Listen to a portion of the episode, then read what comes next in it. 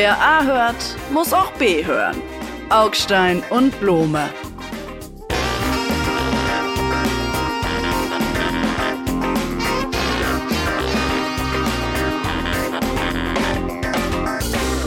Lieber Kollege Augstein, herzlich willkommen. Und ich sag mal, wir drehen die Sendung jetzt mal vom Kopf auf die Füße. Vorne gibt's was mich gefreut hat und das ist das Comeback der Currywurst. Nach zwei Jahren, man könnte sagen vegetarischen Abwegens, äh, nein, eines vegetarischen Abwegs, gibt's in der VW-Kantine, in der Hauptkantine jetzt wieder Currywurst. Den Kraftriegel des kleinen Mannes. Ich halte das für ein Zeichen der Vernunft, das mich irgendwie positiv stimmt. Für den ganzen Blick nach vorn. Bei der allgemeinen Verweichligung und Verschlappheitung dieser Republik. Okay, äh, Sie haben ganz offensichtlich nicht mehr alle Tassen im Schrank. Das war mir gar nicht so klar.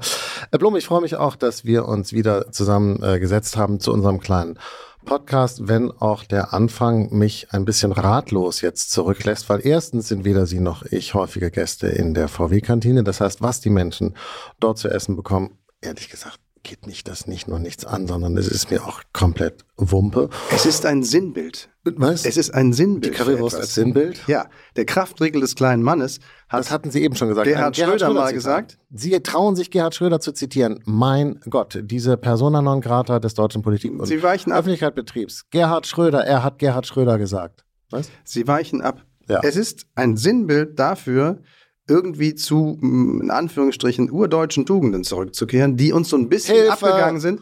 Moment. Und einen Arzt. Wer ist hier auf Abweg? Sie meinen die urdeutschen Tugenden, die uns bis Stalingrad, aber leider nicht bis zurückgebracht haben? Meinen Sie diese urdeutschen Tugenden? Spinnen Sie jetzt vollkommen? Nein, diese urdeutschen Tugenden, die keine deutschen Tugenden, sondern undeutsche Tugenden war, ganz schlimme zumindest, an den Tag gelegt von Deutschen, damit wir uns richtig verstehen, die meine ich nicht.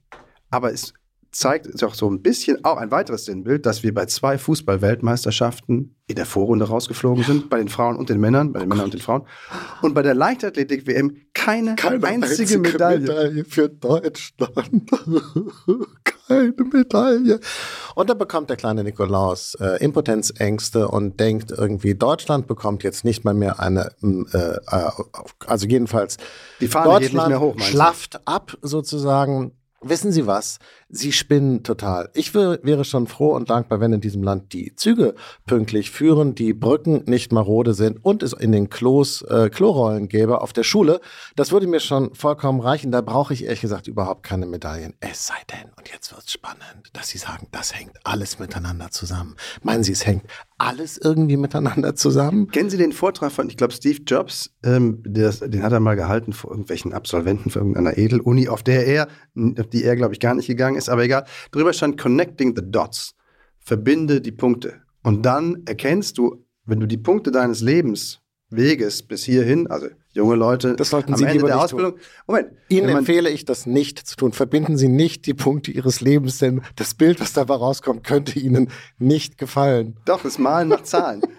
Sie wollen das, Sie wollen es ins Lächerliche ziehen. Bei Ihnen gilt genau das, was Friedrich Merz beklagt, zu Recht. Ah noch einmal zurück auf den Punkt, den ich hatte. Die Stimmung ist viel besser als die Lage in Deutschland. Wir glauben immer noch, ah, das ist ein Zufall, dass wir da immer rausfliegen. Ah, ja, das ist jetzt einmal passiert mit gar keiner Medaille.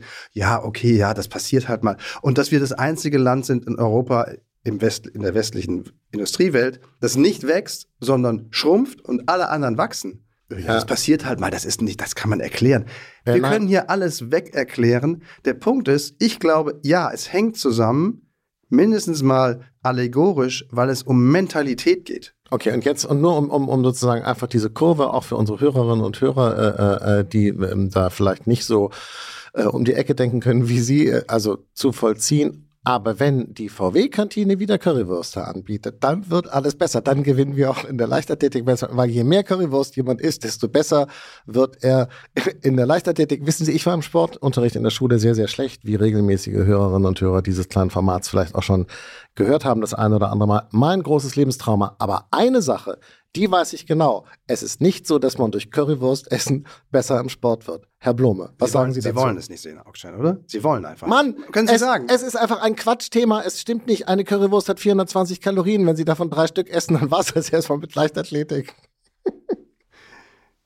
Sie wollen nicht begreifen, dass die VW-Kantine, wo Leute ja nun tatsächlich körperlich arbeiten müssen und dann da quasi den Tank wieder füllen wollen, diese Speise, Speisung, diese bodenständige, möchte ich sagen, mhm. Ernährungsart aus dem Programm genommen hatte, weil man so das Gefühl hatte, boah, das ist nicht mehr modern, das okay, ist Sie nicht mehr wollen cool. sagen, mit Tofu, wir wollen auch ein bisschen vegetarisch Mit Tofu gibt so. es keine Spitzenleistung. Ist das, Sie, Vegetarier bringen keine Spitzenleistung. Ich sag's Ihnen, ist das, was Sie sagen wollen? Ich sag's Ihnen, mit der Tofu-Mentalität, Hauptsache modern, ob es funktioniert, ob es den Bedürfnissen, okay. Achtung, ganz großer Gruppen in der Gesellschaft entspricht oder nicht, egal. Das ist cool, da kriegen wir Beifall von einem Publikum, das im Übrigen niemals einen VW kaufen würde, weil es ihnen viel zu uncool ist.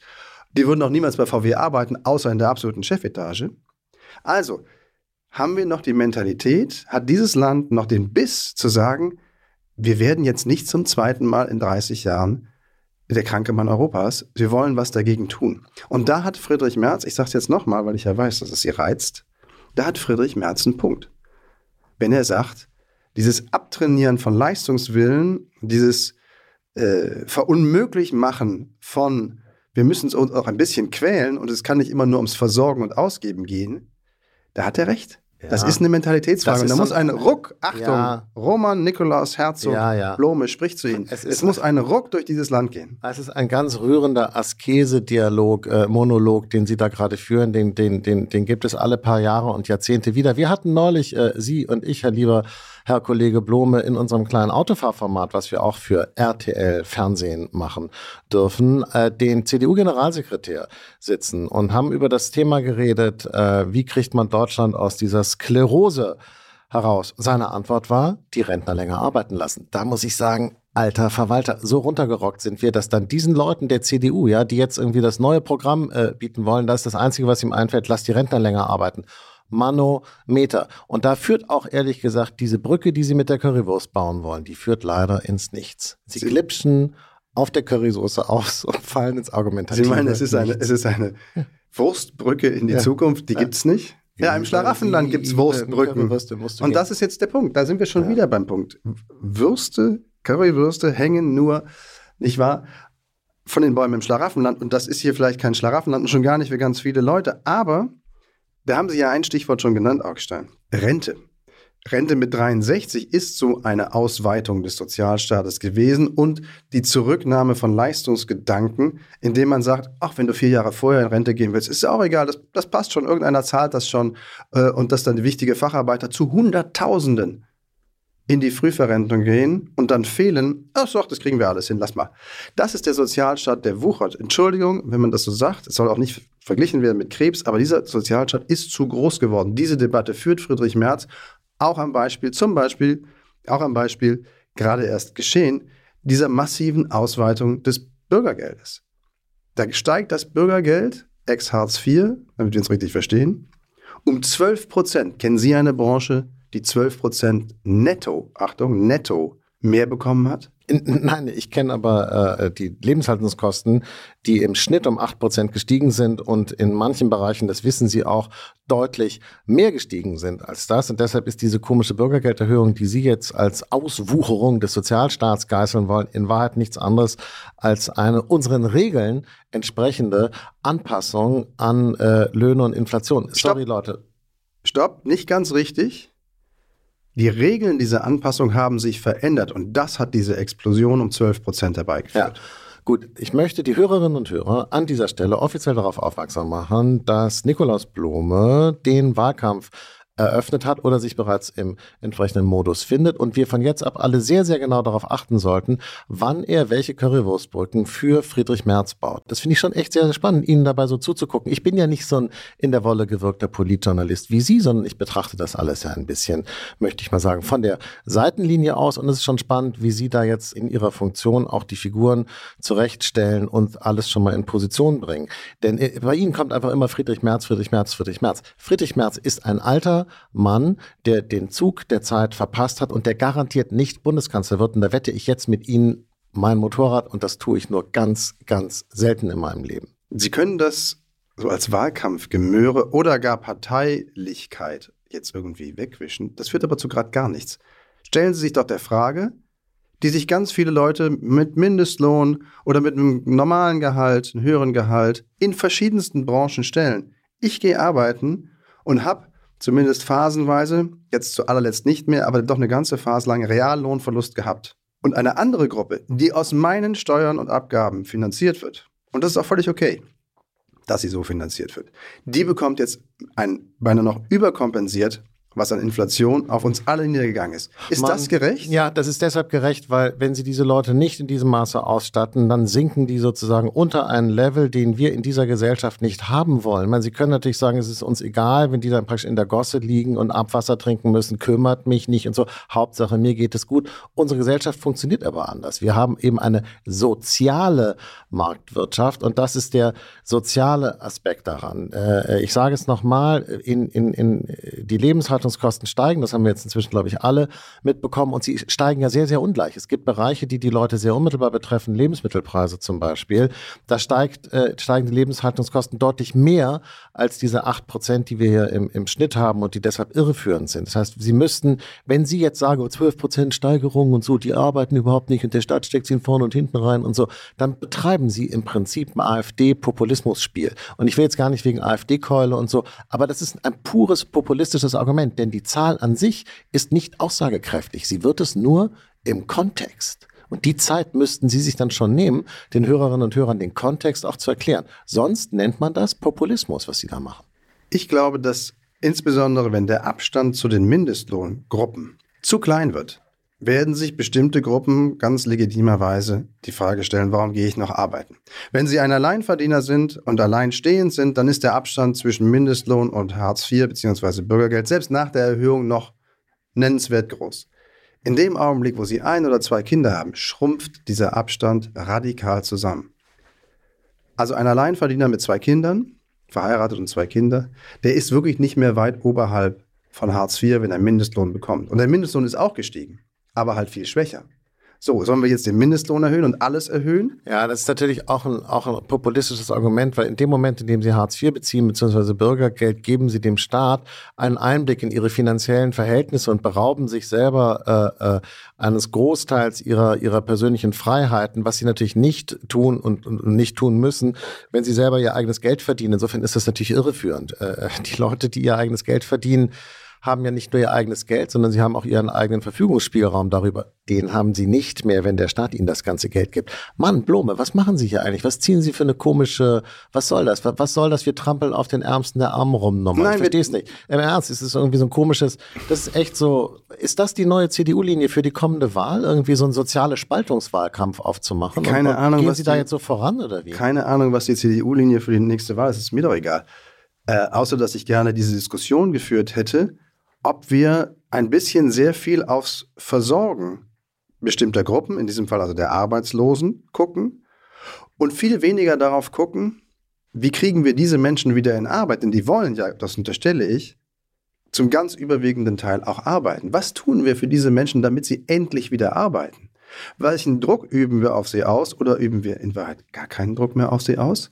Also helfen wir denen jetzt ein bisschen auch über den inneren Schweinehund hinweg, möglicherweise? Haben Sie sich mal beschäftigt damit, mit den Ursachen? Weil, äh, nehmen wir mal das Thema Arbeitslosigkeit. Bleiben wir doch da mal. Ist doch ein interessantes Thema. Die also, Arbeitslosigkeit also, steigt. Ein, nein, nein, nein, nein, jetzt rede ich. Nee, ich möchte einen Punkt nur machen. Sind Sie der Meinung, also können wir uns darauf einigen, dass der beste Kampf gegen Armut und meinetwegen dann eben auch gegen Hartz IV, den Bezug, wäre, die Leute in Arbeit zu bringen. Ja, ja in anständige, gut bezahlte Arbeit, ja, okay, das ja. finde ich natürlich logisch. Gut, in, in, immerhin. in fair bezahlte Arbeit, ja, nicht in, in prekäre äh, äh, Minijobs sozusagen und so weiter, wo die Leute entwürdigt und entrechtet sind, aber in fair bezahlte, anständige Arbeit, ja. Die Arbeitslosigkeit steigt in Deutschland jetzt langsam. Sie steigt viel langsamer, als sie eigentlich müsste, denn wir schlittern ja, oder wir sind ja in der Rezession. Normalerweise müsste die Arbeitslosigkeit, wenn äh, äh, die alten Regeln gelten würden, viel, viel schneller steigen. Dass sie so langsam steigt, zeigt schon, dass wir sozusagen einen großen Arbeitskräftemangel haben. Klingt jetzt kompliziert, wenn man in Ruhe darüber nachdenkt, dann versteht man aber auch, woran es liegt. Trotzdem haben wir 2,6 Millionen Arbeitslose. Und 900.000 kommen noch dazu, die irgendwie in dieser Statistik nicht auftauchen, weil sie irgendwelche Maßnahmen machen, ja. Das heißt, das sind also 3,5 Millionen Leute, die keine geregelte, gute Arbeit haben, obwohl wir 1,7 Millionen offene Stellen haben. So. So. Und 3 jetzt erklären Millionen, Sie mir mal, 1,7 Millionen. Und wir kriegen diese beiden Zahlen nicht richtig zusammen. Ist ein echtes Problem. Da haben Sie schon recht. Ja, aber wessen Problem ist es und wie kann man ihm abhelfen? Kann man ihm abhelfen, indem man sagt, jetzt versorgen wir erstmal die 2,6 Millionen, darunter eine ganze stattliche Zahl, großer Anteil Hartz-IV-Bezieher, also schon längerer, längerzeitig Arbeitsloser, mit viel Geld, mit noch mehr Geld, weil das einfach gerecht ist und wir sind ein sozialer Staat. Oder lassen wir uns etwas einfallen, diese Menschen in Arbeit zu bringen und notfalls auch mit ein bisschen Druck in der Leitung. Ich glaube, dass Man kann nicht nachgedacht haben, was die Probleme sind. Ich merke, wir haben über das Thema schon mal gesprochen. Und als ich jetzt für unsere kleine Sendung äh, tiefer selber eingestiegen bin, habe ich gemerkt, ich gebe zu, ich muss mich dann eben mit den Sachen auch erstmal beschäftigen, weil ich weiß das vorher auch nicht alles auswendig, habe ich gemerkt, Sie sind in dem Thema gar nicht richtig drin. Ihnen ist gar nicht klar, warum diese beiden Zahlen so schlecht zueinander passen. Es liegt natürlich und jetzt fange ich mal an, das auszubreiten, ne? was also ich hier klein meine Hausaufgaben gemacht habe. Nehmen wir doch mal die regionalen Unterschiede. Die sind gigantisch in Deutschland. Die Arbeitslosigkeit im Norden, in Bremen oder im Osten, äh, äh, in, in manchen sogenannten neuen Bundesländern im Verhältnis zu Baden-Württemberg und Bayern geht dramatisch auseinander. Jetzt müsste sozusagen nach dem Lehrbuch äh, des Wirtschaftswissenschaftlers dann sagen, gut, sowieso ist doch ein Land, dann sind die Leute so mobil, dann ziehen die eben von Bremen nach München. Sie wissen genauso gut wie ich, dass das aber so nicht funktioniert. Weil dann in München verdienen sie dann eben so viel Geld doch nicht, dass sie sich den Umzug davon bezahlen können und die gesamte Verlagerung ihres Lebens und so weiter und so weiter. Das heißt, es ist Theorie, was sie da ausbreiten. Also erstens mal würde ich sagen, jemand, der mit seinen Kindern aus Bremen fliehen kann, insbesondere aus der Beschulung von Bremen, die prinzipiell und regelhaft auf den letzten Platz jeder verfluchten Bildungsstatistik führt. Da müsste der beinahe noch bezahlen dafür, dass er da wegkommt. Das ist jetzt ein bisschen zynisch. Aber natürlich müsste es eine gewisse Mobilität geben. Ich meine, wie viel Mobilität haben denn die so oft gescholtenen Ostdeutschen bewiesen, als es in Ostdeutschland nach der Wende, nach dem Zusammenbruch der DDR-Wirtschaft nicht mehr so viele Jobs gab? Die sind zu Hunderttausenden in den Westen. Ja, Westdeutschland geht so, Moment, natürlich gab Die, es die agil waren Mobilität. und clever waren, die Frauen, die jungen Frauen, die, die Leute, die was machen wollten im Leben, die haben es gemacht. Da haben sie völlig recht, aber da findet sozusagen so eine Art. Und Sie äh, wollen sagen, jeder, der arbeitslos ist, nicht clever und nicht agil? Nee, ich will nur sagen, dass nicht in dem Maße die Leute, die das Maß sozusagen an, an, an, an Cleverness und Agilität haben. Das äh, waren nicht alles Raketentechniker, die von Ost nach West rüber gemacht haben. Wirklich nicht. Das waren auch ganz normale Leute mit ganz normalen Jobs, die einfach sagten, okay, hier gibt's nichts zu arbeiten, ich will aber arbeiten. Ich kann auch arbeiten und dann gucke ich halt mal und lass mir auch helfen dabei. Meinetwegen wird auch der Umzug bezahlt, wäre ich sofort dabei. Also noch einmal, wir haben bestimmte Gruppen in der Arbeitslosenstatistik, die könnten arbeiten, selbst als Ungelernte. Denn ich habe meine Zahlen ja auch drauf. Jede vierte offene Stelle ist eine für Ungelernte. Und wir haben über eine Million Menschen, deutlich über eine Million Menschen in Arbeitslosigkeit, die sind ungelernt, die haben noch leider keinen richtigen Berufsabschluss und könnten trotzdem arbeiten. Was hindert sie daran? Wer hindert sie daran? Ich kann es Ihnen sagen. Es hindert sie eine Ideologie, insbesondere vorgetragen von der SPD, die sagt, einfache Arbeit ist nicht würdig. Einfache Arbeit ist nicht gut. Darum bilden wir dich weiter, bis du nicht mehr kannst. Und wenn es fünf Jahre dauert und 28 Weiterbildungen zum Superfloristen, dann machen wir das mit dir, bevor Naja. wir dich irgendwohin vermitteln, wo es eine einfache Ach, Arbeit Quatsch. gibt. Das So ist, ist auch, es. Auch das ist wieder nur, es ist echt interessant. Sie benutzen auch dieses Thema äh, äh, logischerweise, weil keine Ahnung, das, äh, benutzen Sie, äh, um, um, um sozusagen auf den Ärmsten der Armen von oben herab runterzutreten und, und, und herabzugucken. Tatsache ist nun mal, dass die allermeisten offenen Stellen Facharbeitsplätze sind, aber die Hälfte der Arbeitslosen keine Ausbildung hat. Das ist natürlich eine Katastrophe. Unsere Katastrophe ist sozusagen eine Bildungskatastrophe, eine Ausbildungskatastrophe. Eigentlich können wir uns das gar nicht leisten, diese Leute sozusagen unausgebildet zu lassen. Haben wir aber gemacht und jetzt äh, finden die eben keinen Job, denn so viele ungelernte Stellen, ehrlich gesagt, gibt's in Deutschland gar nicht. Naja, das ist es so gibt- ganz interessantes, also Fun Fact, ja, also wussten Sie eigentlich, dass 25 Musiklehrer sich um eine gemeldete Stelle streiten, während ein Mechatroniker sich fünf Stellen aussuchen könnte? Bam, Gut für die Mechatroniker kann ich nur sagen. Und wussten Sie eigentlich, dass Lageristen gesucht werden? Händeringend. Also Menschen, die ein Lager verwalten. Und zwar jetzt nicht mit High-Flying, High-Tech, IT-Technik, sondern einfach nur ein Lager. Aber niemand wird auf diese Stelle vermittelt. Auch natürlich nicht durch die Arbeitsagentur für Bundesagentur für was Arbeit. Wollen Sie denn, was halt, wollen Sie denn sagen? Es, also die Leute sind alle zu faul, deshalb sollen sie mehr Nein. Currywurst essen und bei der Leichtathletik-WM mitmachen und dann äh, Lagerarbeiter werden. Oder wie? Sie haben so eine komische kulturkritische Generalabrechnungshaltung hier heute. Was ist denn mit Ihnen los? Sie reden das Land schlecht. Nee. Ich lege den Finger darauf, wo es weh tut. Offenkundig auch bei Ihnen auf die Currywurst. ähm, Nein. 2,6 Millionen Arbeitslose und wahrscheinlich 2 Millionen freie Stellen, davon offiziell gemeldet 800, gut 800.000. Und die kommen nicht zusammen. Und wir haben eine, Achtung, 100.000 Mann-Behörde namens Bundesagentur für Arbeit. vielleicht macht- 100.000 vielleicht Mitarbeiter. Was machen die jetzt eigentlich beruflich? Ja. Die sollten Leute vermitteln und das ist ihnen jetzt abtrainiert worden. Es ist eine Maßnahmenverwaltungsagentur und eine Auszahlungsagentur für bestimmte Sozialleistungen. Und das ist falsch und das ist ein Teil der Misere. Es ist ein Teil der Mentalität, über die wir ganz am Anfang gesprochen haben. Versorgen ist wichtiger als vermitteln. Ja, Gerhard Schröder. Arbeitslosigkeit Gerhard ist Schröder hat genauso gesagt, okay fordern, wie Arbeit. Fordern und fördern, das war Gerhard Schröder. äh, Ja, äh, Gut, den man dann zünden wir jetzt hier am Tisch eine Kerze für Gerhard Schröder an. Fördern und fordern, ja, fordern ist hier alle. Und das ist der Punkt, auf den, Entschuldigung, der wahre Sozialdemokrat Friedrich Merz zurückkommt. Der ist der wahre Schröderianer. Bam. Schröderianer ist er nicht, aber finde ich ganz lustigen äh, äh, Schlusspunkt, den Sie da jetzt gesetzt haben. Kanzler wird er übrigens auch nicht, dafür sorgt er dann schon selber. Obwohl, man sagen muss, in dieser Woche wenigstens der Erzgegner Söder, ja, der ja äh, äh, äh, den armen Herrn Laschet abgesägt hat, man erinnert sich vielleicht noch, Söder hat noch größere Probleme mit seinem co-wahnsinnigen Aiwanger, der dem sein Antisemitismus-Pamphlet um die Ohren fliegt, was er als 17-jähriger Schüler verfasst hat oder nicht verfasst hat, was bei ihm gefunden wurde und nicht gefunden wurde. Ganz Deutschland diskutiert jetzt darüber, haben wir einen Aiwanger-Skandal oder haben wir vielleicht sogar einen Süddeutsche Zeitungsskandal, weil die Süddeutsche Zeitung hat das ja aufgebracht und es eigentlich so dargestellt, als wäre er das schon gewesen, aber dann ist das vielleicht doch nicht. Und ich weiß nicht, ich bin jetzt verwirrt. Was ist jetzt, ähm, äh, wie sehen Sie das? Dann lassen wir mal die Süddeutsche Zeitung für eine Sekunde beiseite. Nein, nein, glaub, nein, nein. Für, ja, immer, Moment. Auch immer die Metadebatte müssen wir immer das verlangen, unsere Hörerinnen und Hörer von uns ausdrücklich, dass wir auch die Metaebene immer mitbedenken. Ja. Also lassen wir das mal beiseite und kümmern uns um Herrn Söder. Ja, der hat ein Problem, weil er natürlich keinen richtigen Umgang mit seinem Vizeministerpräsidenten zum einen und aber eben auch Koalitionspartner und quasi alternativlosen Koalitionspartner namens Freien Wählern hat, die ihm bei der anstehenden Wahl im Oktober ja erneut über die Hürde in Richtung Ministerpräsidentenamt helfen sollen. Viele also was Leute macht kennen er jetzt andererseits? Ist es natürlich eine echte Brandmauer. Antisemitismus ist das, was hier in diesem Land wirklich noch tabu ist, außer man ist bei der AfD. Und jetzt finde ich das Spannende an Aiwanger, der nun durch die Bank verurteilt wird, auch von der Süddeutschen Zeitung, ein bisschen voreilig und ein bisschen auch weitreichend, wie ich auch finde, oder immer so sehr früh, sehr final das Urteil schon gefällt war über Herrn Aiwanger.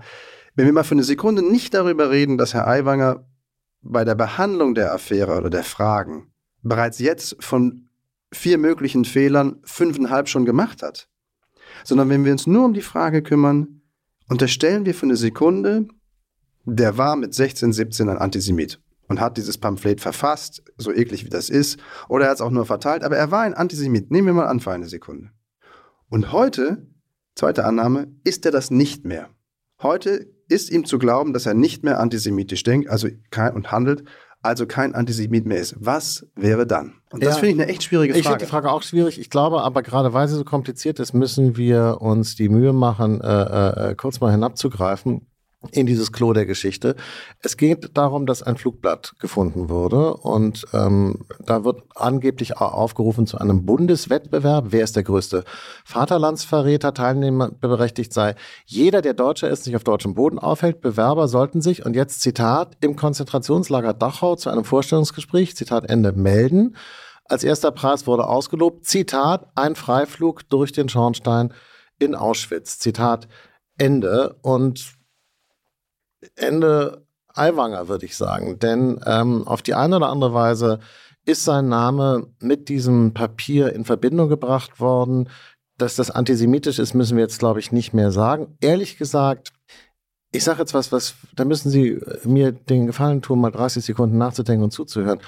Ob Aiwanger zum Zeitpunkt, als er das geschrieben hat, ein Antisemit war, also verfestigte antisemitische Ideen und Vorstellungen und Ideologien in seinem Kopf hatte oder nicht, weiß ich nicht. Ehrlich gesagt interessiert mich das aber auch gar nicht, wenn er mit diesem Papier zu tun gehabt hat.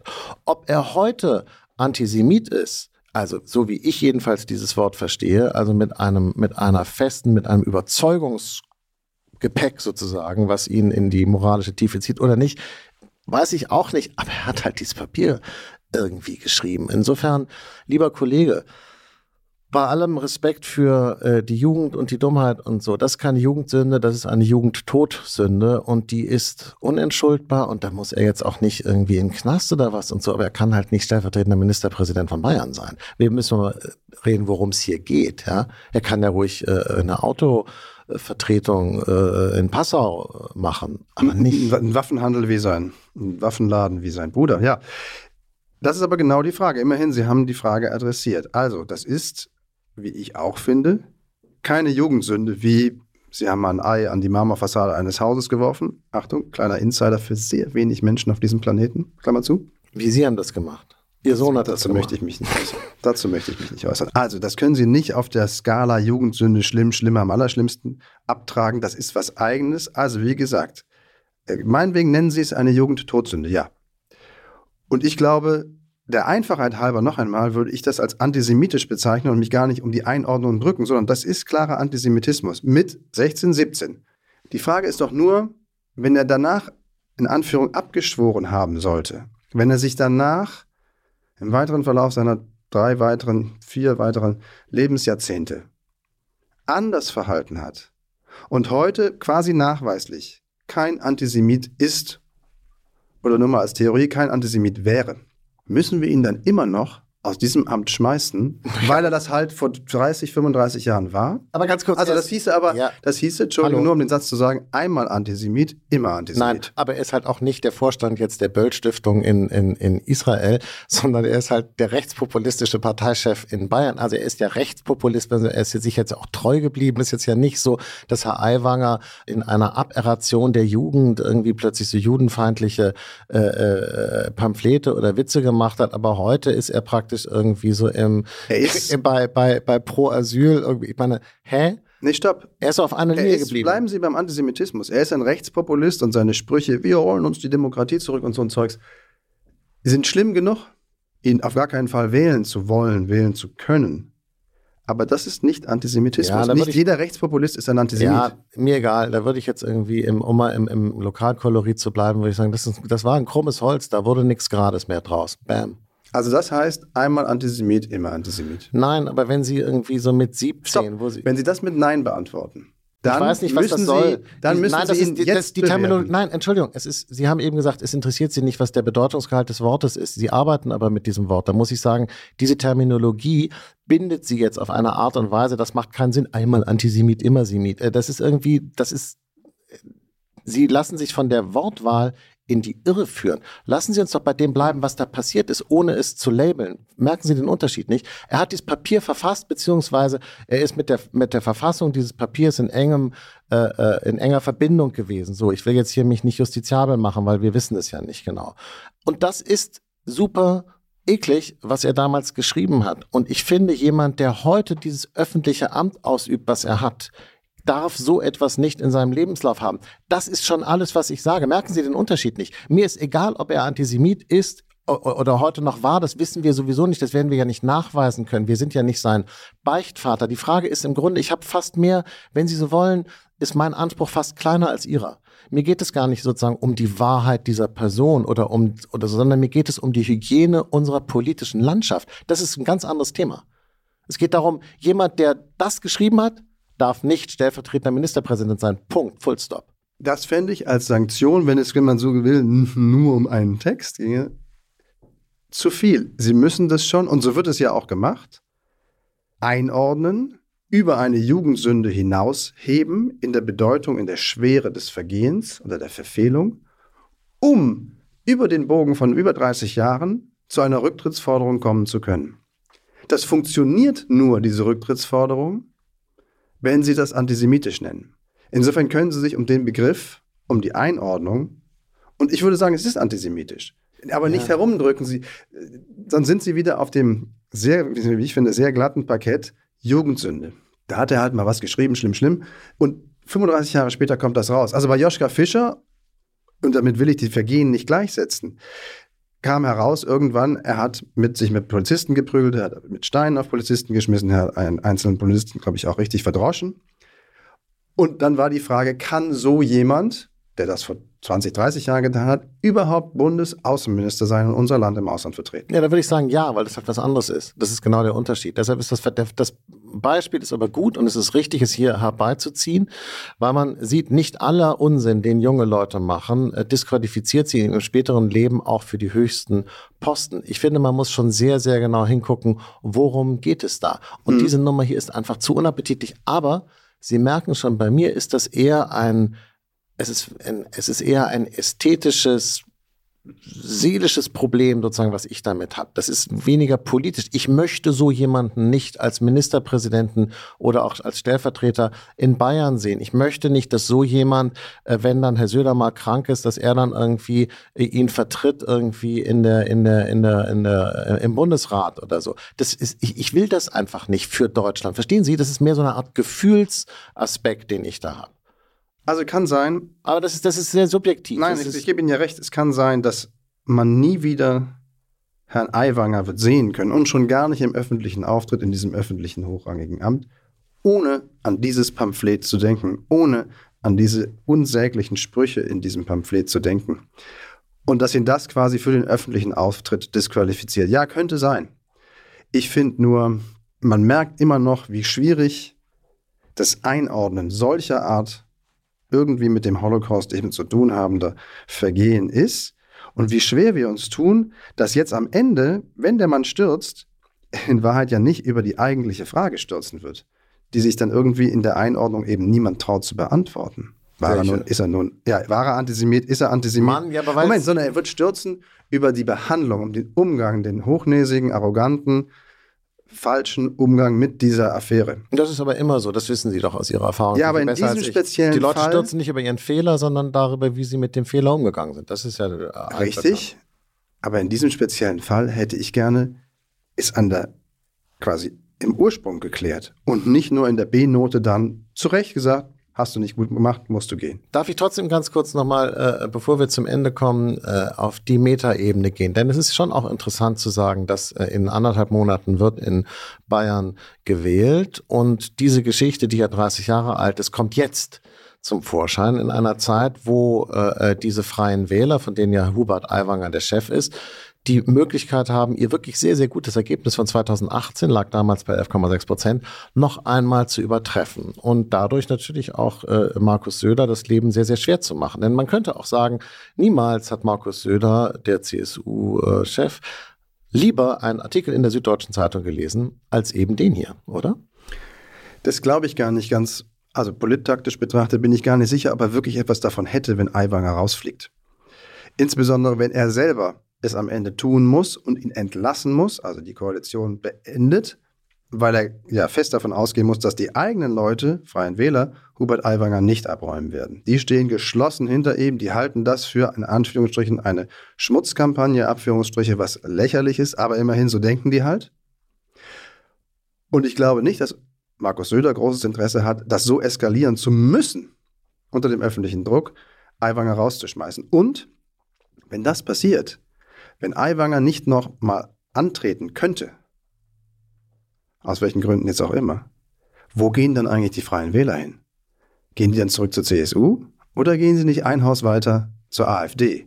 Und wenn das der Fall wäre, wäre Markus Söder den entscheidenden Trumpf los, den er sich erhofft, bei dieser Landtagswahl zu holen, nämlich die AfD vergleichsweise klein zu halten in seinem Land Natürlich dank der Freien Wähler, aber er wird sagen, ich war es, hurra, guck mal, in einem Bundesland, Flächenland, mit solchen Leuten kann ich die AfD einstellig halten. Ich bin der geborene Kanzlerkandidat für die CDU-CSU. Aber, aber dieses, dieses Flugblatt von dem Aiwanger, das ist ja äh, ganz alt und ich habe gelesen, es liegt auch in irgendeinem Archiv sozusagen in Dachau als, als Beispiel. Also andere Leute kannten das ja auch schon. Warum kommt denn das eigentlich jetzt erst zum Vorschein? Naja, weil es offenkundig irgendjemandem, der das hatte, in den Kram passte, vielleicht auch ausgelöst dadurch, dass Herr Aiwanger sich wirklich ekelhaft populistisch geäußert hatte im Juno, indem er da rumrührte, noch mit dem Heizungsgesetz und, und so weiter, dem ganzen Umbau und was die Grünen davor hatten.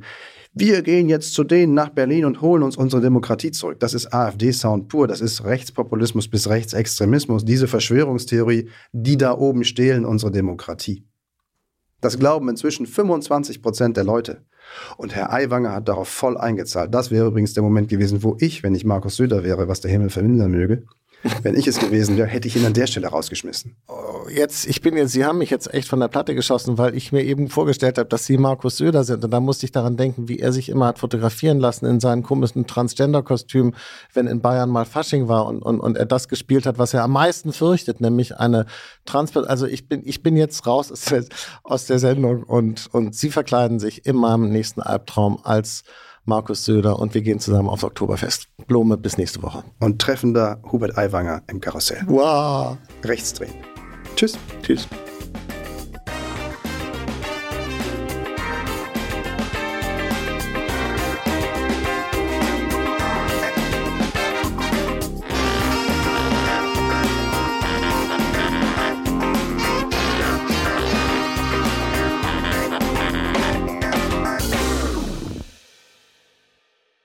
Dieser Podcast ist eine Produktion der Audio Alliance.